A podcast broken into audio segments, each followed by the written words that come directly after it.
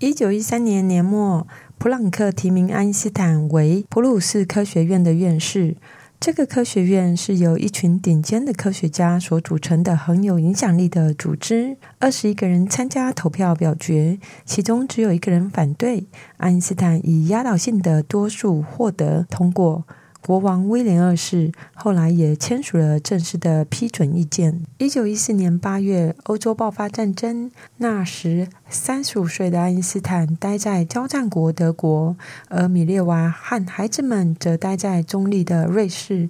由于交通不便，处于分离状态的爱因斯坦夫妇更难以破镜重圆了。而且，爱因斯坦也已经卷入艾尔莎的生活中。他为夫妻俩的和解设置了人为的障碍。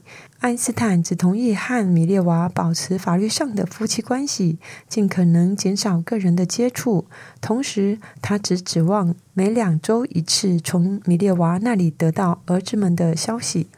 德国对中立国比利时的入侵在国际上引起了愤怒。面对全世界人们的谴责，德国的宣传机构动员了九十三个知识分子，其中包括了普朗克。他们签署了一份声明，表达这次行动是军事上的需要。几天之后，柏林大学的生物学家尼古莱也起草了一份和平声明，呼吁结束战争，建立一个统一的欧洲。他请一百个知识分子在上面签名。但最后只有四个名字，其中包括爱因斯坦。对于多数德国民众支持战争，爱因斯坦在一封信中写道：“我们隶属于一种多么卑劣而充满兽性的种族啊！”这年秋天，马克思·范劳尔因为发现 X 射线在晶体中的衍射，荣获了一九一四年的诺贝尔物理学奖。他的好朋友爱因斯坦自然感到很高兴，爱因斯坦也被提名了，理由是他在相对论扩散以及引力方面所取得的成就。诺贝尔的评审又以下面的理由来否定爱因斯坦的相对论。例如，他没有得到相关的实验证实；有些人也认为他被过高的评价了；另有相当一部分的人认为相对论模糊难懂。十二月份，米列娃和两个儿子已经住进苏黎世一间公寓里，房间里的家具是由爱因斯坦提供。他把他在柏林的单身公寓里除生活必需以外的所有一切都寄给了米列娃。爱因斯坦承诺每三个月寄给他一次钱，他说到做到。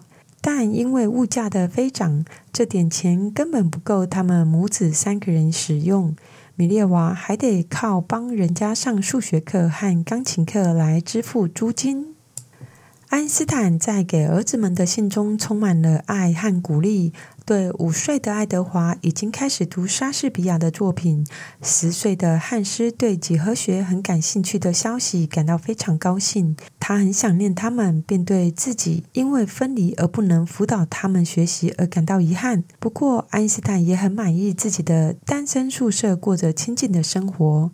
艾尔莎和他两个接近青春期的女儿就住在附近。他们住在艾尔莎父母的楼上，所以只要愿意，爱因斯坦就可以和他们作伴，得到他们的热情款待，并且能吃上自家做的饭菜。一九一五年夏天，爱因斯坦和艾尔莎以及他的两个女儿一起到一个遥远的波罗的海海岛上度假。度假之后，他就紧接着去看望了苏黎世的两个儿子。在这个期间，他还带着汉斯到德国南部去徒步旅行和划船。回到柏林之后，在经过八年的努力，扣除和约翰尼斯·德哈斯一起做回转磁效应实验的时间，爱因斯坦终于逼近揭开宇宙的真实性质以及引力的奇特角色。他宣布不再和米列娃争吵了，他要集中精神完成自己的科学研究。他告诉米列娃，他们的儿子在他个人的生活中有最重要的地位。他承认自己指责他在儿子面前说他的坏话是没有根据的。把这件事情安顿好之后，包括艾尔莎那里，基本上都是没有后顾之忧了。他可以随自己的意愿同意或拒绝某些演讲，信也不回了，全心投入到宇宙之谜的研究中。一九一五年秋天，接下来的几个星期里，爱因斯坦废寝忘食，常常工作到深夜。随着与日俱增的激动之情，他离目标越来越近了。到了十一月底的某一天，他发现自己心砰砰直跳，感觉有什么东西掉出来了。终于，他得到了自己梦寐以求的答案。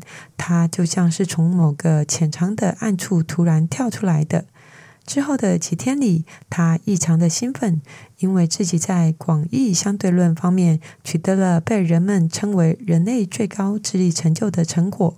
爱因斯坦得出的结论：引力并非人们通常想象的那样，是通过空间发生作用的物理吸引力，而是宇宙几何性质中的一种体现。空间因为物质的存在而发生弯曲，而物体在弯曲的空间内是沿着最短的路径运动的。爱因斯坦的理论揭示了宇宙的起源和它最终的命运，预言光在经过一个大质量物体时会发生红移化，在一个大质量物体附近的时钟走得更慢一些。他还解释了变化无常的水星轨道，并预言了引力波以及黑洞的存在。后来，爱因斯坦又做了一个后来令他感到遗憾的补充说明。按照传统的观点，他认为我们的宇宙是一个静止的宇宙，尽管恒星和行星的运动会发生微小的变化，整个宇宙图景基本上是维持不变的。但它的方程式却表明宇宙是在膨胀着的，所以它又附加了一个常数，这就是许多科学家认为的宇宙学常数，使宇宙又回到一个静止的状态。一九一六年三月，爱因斯坦把解释引力理论的论文《广义相对论的基础》提交给《物理学年鉴》。同一年里，他在经过增补之后，将五十五页的论文变成了一本书，书名为《关于狭义相对论和广义相对论一个通俗的阐释》。书中只用了几个基本的数学，而能做到这一点本身就很不简单。一九一一年，爱因斯坦就断定，恒星发出的光线在途经太阳时，会顺着质量巨大的太阳导致的弯曲空间，稍稍的向太阳的方向偏斜。现在，他算出来的偏斜程度是原先估计的两倍。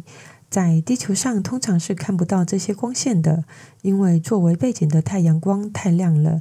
但是发生日全食时，可以看见。而一九一六年将会出现一次日全食，尽管还在打仗，他还是希望天文学家们能够验证他的理论。在这期间，由于爱因斯坦提出离婚，米列娃的身体和精神都处于崩溃的状态。显然，米列娃还爱着他，希望两个人能够和解。医生们分不清是什么原因造成米列娃的崩溃，有可能是身心失调而引起的。或者是心脏病发作引起的，也有可能是突然极度的沮丧使他发病。医生叮嘱他卧床休息，避免情绪激动。自然的，他不能照顾自己的两个儿子了。他们被送到洛桑海伦萨维克家。一九一六年，爱因斯坦的名字第五次被提交到诺贝尔奖评审委员会。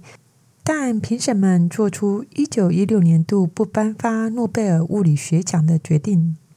一九一六年十月二十一日，爱因斯坦的好朋友阿德勒射杀了奥地利的总理，后者的头部中了三颗子弹。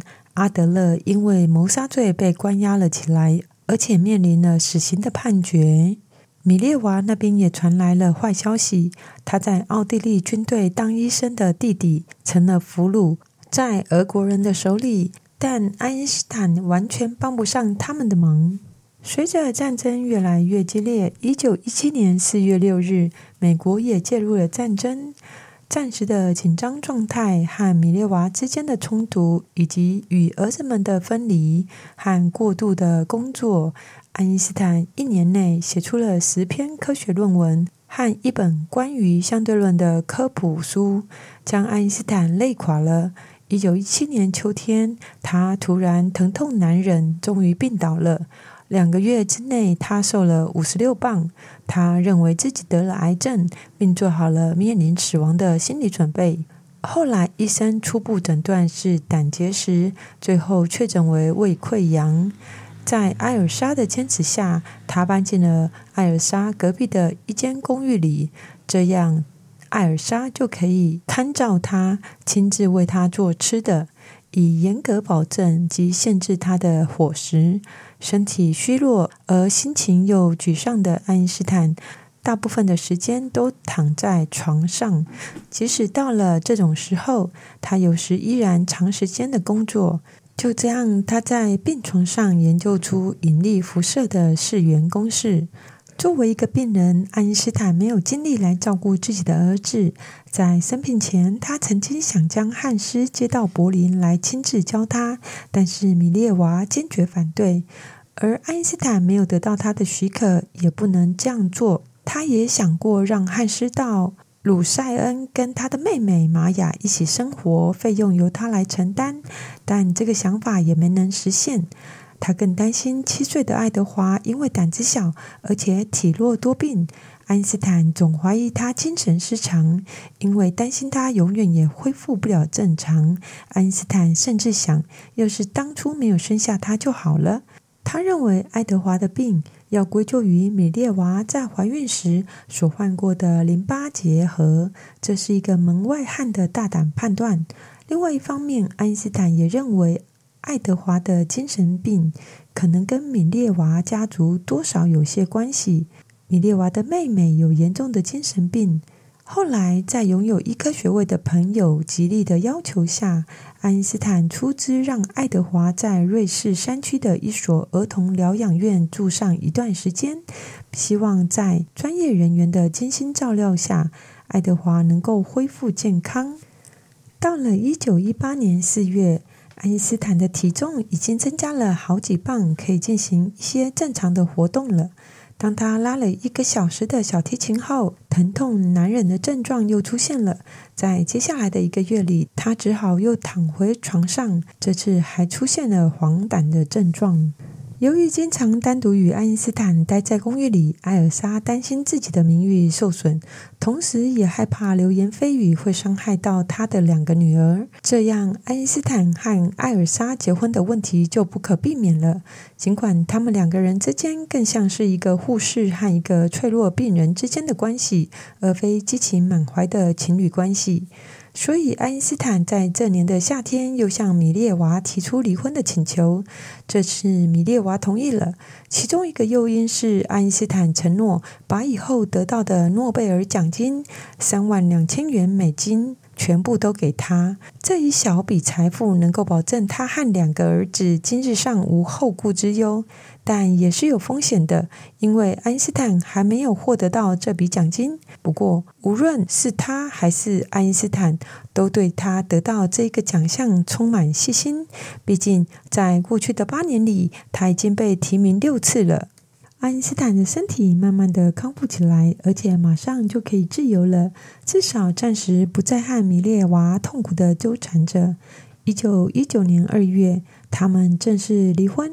六月。他和艾尔莎结婚，结束了差点要他命的单身生活，搬到艾尔莎那间宽阔的寓所里。他把他的两个女儿称作是自己的女眷。如果艾尔莎希望改变爱因斯坦，使他融入到他的生活之中的话，那他肯定要失望了，因为爱因斯坦就像个外人一样，与周遭的环境格格不入。有些人埋怨艾尔莎把爱因斯坦当作一个早熟的孩子一样对待。不过，有些时候，爱因斯坦确实需要得到母亲般的照顾。一九一九年五月二十九日日全食时，英国观测队证实万有引力场导致的光之曲曲，而这个论点是由广义相对论所预测的。从一九一九年以后，爱因斯坦毫无疑问的成为了世界上最著名的科学家之一，最为人们爱戴。当然，也引起一些人的憎恨。他的相片出现在十二月十四日的柏林画报上，他配的文字是“世界史上的新人物”。他的研究完全修改了自然图景，他的洞察力可与哥白尼、克卜勒以及牛顿相媲美。父母们纷纷为他们的新生儿取名为爱因斯坦，甚至出现了一种爱因斯坦牌雪茄。但如果爱因斯坦躲在自己在柏林阁楼的书房里思考宇宙本质等问题，那就不会被奉若神明，也不会遭到许多的记恨。但现在他不再沉默了。作为一个热情的和平主义者，他建议调查德国的战争罪行，好让人们以此为鉴。同时，他还提倡成立世界政府，而那些激进的民族主义者却一心想发动另一场战争。爱因斯坦作为一个享有世界声誉的犹太人，成了德国反犹分子攻击的靶子。一九二零年二月底，爱因斯坦的母亲去世了。母亲的死让他伤心和不知所措。他说：“未来似乎隐匿在一片空白的墙后，是有是无，不着边际。但实际上，未来正瞪着大眼盯着他呢。”邪恶的仇恨煽动起一小撮柏林大学的学生。幸运的是，爱因斯坦很快就要离开柏林，去荷兰的莱顿大学。爱因斯坦在莱顿的讲学题目是以太和相对论，时间本来定为五月，要持续几个星期，但最后决定在十月举行。六月时，爱因斯坦逃离德国一段时间，到挪威和丹麦讲学。艾尔莎的女儿伊尔莎。也与他同行。这些国家的德国大使给柏林的汇报中写道：“爱因斯坦受到热烈的欢迎。”八月到九月，德国出现反对相对论的逆流，爱因斯坦遭到恶毒的攻击，他起而公开应战。爱因斯坦在给朋友的回信中说：“他必须捍卫自己，因为这些侮辱已经不断重复和公开进行。如果我想留在柏林，就必须反击，因为这儿每一个小孩都从照片上认得我了。如果一个人赞成民主，他就不得不忍受那些与媒体和民生俱来的烦扰。他发誓说，他再也不允许任何人让他做出如此激烈的反应。有人判。”段爱因斯坦因此而失去了君子之风，但却赢得了争论。一九二一年，爱因斯坦访问布拉格和维也纳，接着在普鲁士科学院做了几何学和经验的报告。二月时到阿姆斯特丹参加国际工联会议。四月二号到五月三十号。为了给耶路撒冷的希伯来大学的创建筹集资金，他和魏兹曼一起首次访问美国，在哥伦比亚大学获得巴纳德勋章，在白宫受到哈丁总统的接见。六月时，爱因斯坦访问英国，到西敏寺大教堂，他的偶像牛顿墓前敬献花圈。下午还到了伦敦国王学院做了一场演讲。一九二年，将近四十三岁的爱因斯坦完成了关于统一场论的第一篇论文。三月到四月，他访问法国，努力促使法德关系正常化，同时也发表了批判马赫哲学的谈话。五月，他参加了国际联盟之世界合作委员会。七月，受到被谋杀的威胁，暂时离开柏林。十月八日，爱因斯坦和艾尔莎在马赛乘船到日本，沿途访问了斯里兰卡的可伦坡，还有新加坡、香港和上海。十一月九日，在去日本的途中，爱因斯坦被授予一九二一年诺贝尔物理奖。十一月十七号到十二月二十九号访问了日本。一九二三年二月二号从日本返回的途中，到了巴勒斯坦访问，逗留十二天。二月八日，成为特拉维夫市的第一个名誉公民。从巴勒斯坦返回德国的途中，访问了西班牙。三月，爱因斯坦对国联的能力大失所望，所以向国联提出辞职。六到七月，帮助创建新二朋友协会，并成为这个执行委员会的委员。七月，他到哥德堡接受一九二一年的诺贝尔奖金，并演讲相对论，作为对得到诺贝尔奖金的感谢。一九二四年，四十五岁的爱因斯坦加入柏林的犹太组织，并成为缴纳会费的会员。六月，他重新考虑加入国联。十二月，取得最后一个重大的发现：从统计掌握的分析中得出一个波和物质地核的独立论证。这时候还发现了波色，也称为爱因斯坦凝聚。一九二五年，爱因斯坦受聘为德苏合作团体东方文化技术协会的理事。五到六月，他去南美洲访问。一九二七年十月，他参加了第五届的布鲁塞尔物理讨论会，开始和哥本哈根的学派就量子力学的解释问题进行激烈的论战。一九二八年四月，海伦·杜卡斯开始到爱因斯坦家担任终身的私人秘书。一九二九年二月，爱因斯坦发表同一场论。三月，五十岁生日时，他躲到郊外以避免生日庆祝会。这时，他第一次访问比利时皇室，和伊丽莎白女皇结下了友谊，直到去世之前都一直和女皇通信。一九三零年，因为不满国际联盟在改善国际关系上的无作为，提出辞职。五月，在国际妇女和平与自由同盟的世界裁军声明上签字。七月，他和泰戈尔争论真理的客观性问题。一九三零年十二月十一日到一九三一年的三月四日，爱因斯坦第二次访问美国，主要在加利福亚州理工学院讲学。十二月十三号，沃克市长向爱因斯坦赠送纽约市的金钥匙。十二月十九号到二十号，他访问了古巴，发表了《我的世界观、宗教和科学》等文章。一九三一年三月，他从美国回到柏林。五月，访问英国，在牛津讲学。十一月，他号召各国对日本经济封锁。以制止他对中国的军事侵略。十二月，他再度去加利福尼亚讲学，为了参加一九三二年的国际裁军会议，特别发表了一系列的文章和演讲。一九三一年三月，他从美国回到柏林。五月，又去剑桥和牛津讲学。七月，和弗洛伊德通信，讨论战争的心理问题。当年，爱因斯坦号召德国人民起来保卫魏玛共和国，全力反对法西斯。十二月十日，他和妻子离开德国去美国，原来打算访问美国，然而却从此再也没有踏上德国的领土了。一九三三年一月三十日，纳粹上台。三月十日，爱因斯坦发表不回德国的声明，次日启程回欧洲。三月二十号。纳粹搜查他的房屋，他发表抗议。后来他在德国的财产被没收，著作被焚。三月二十八日，他从美国到达比利时，避居海边的农村。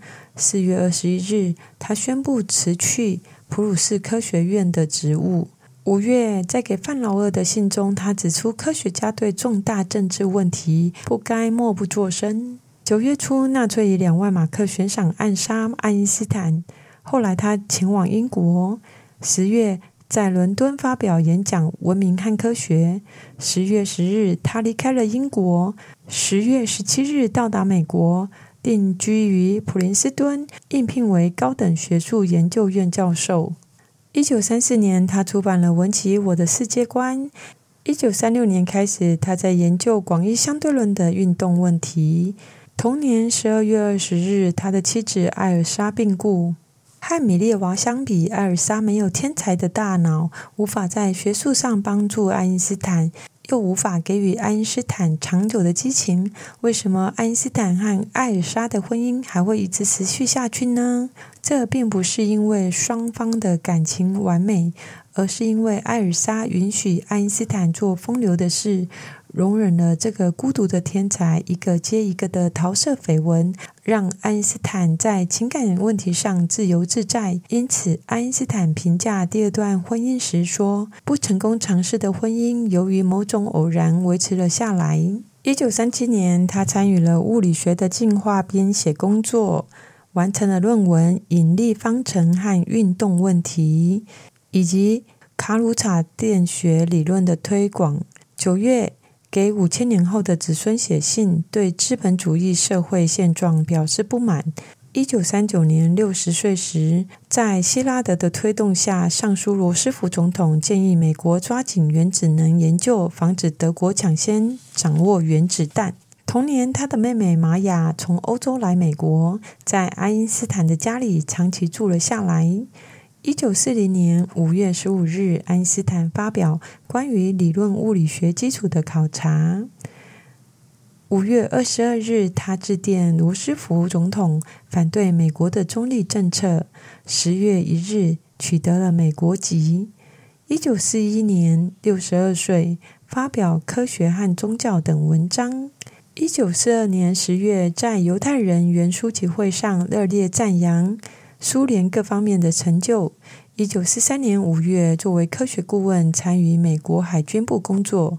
一九四四年，为了支持反法西斯战争，以六百万美元拍卖一九零五年狭义相对论论文的手稿。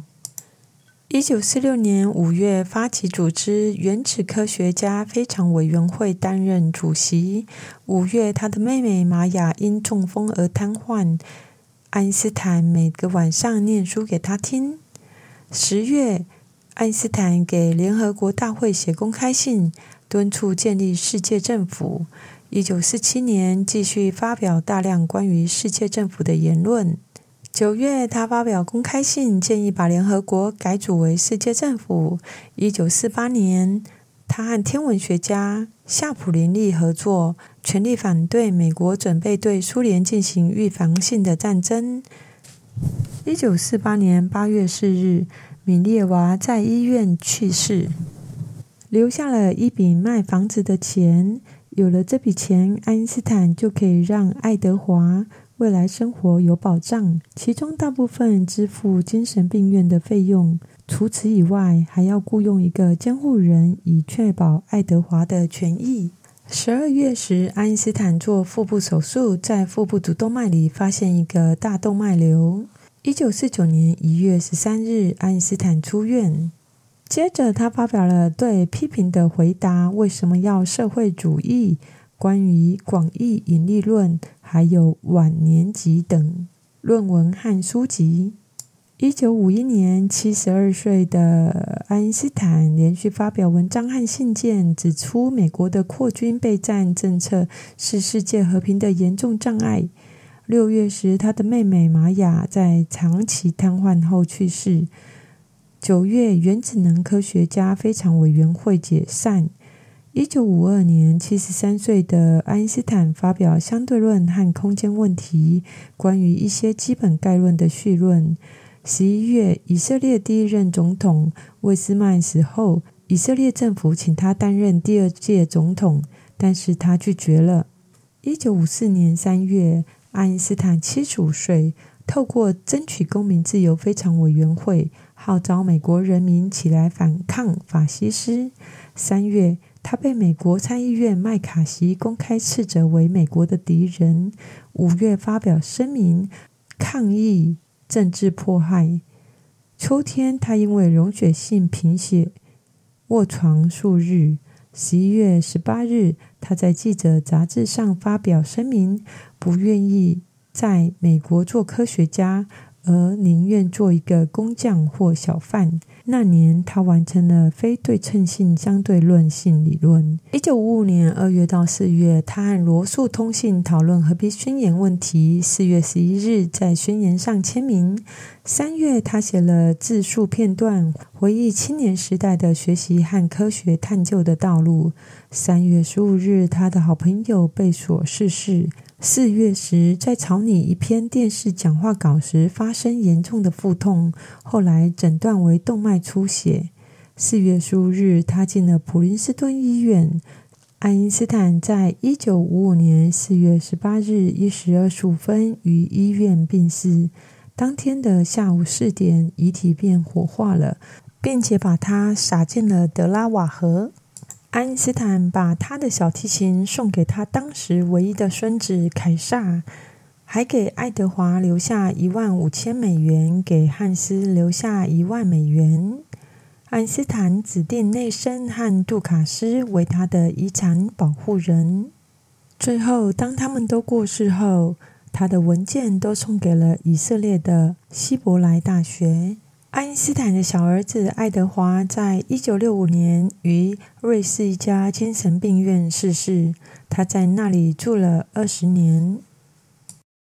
他的大儿子汉斯在加利福尼亚大学伯克利分校担任土木工程教授，在国际上有名声，但他是一个不爱张扬的人，凡事保持低调，所以大学里很多人都不知道他是爱因斯坦的儿子。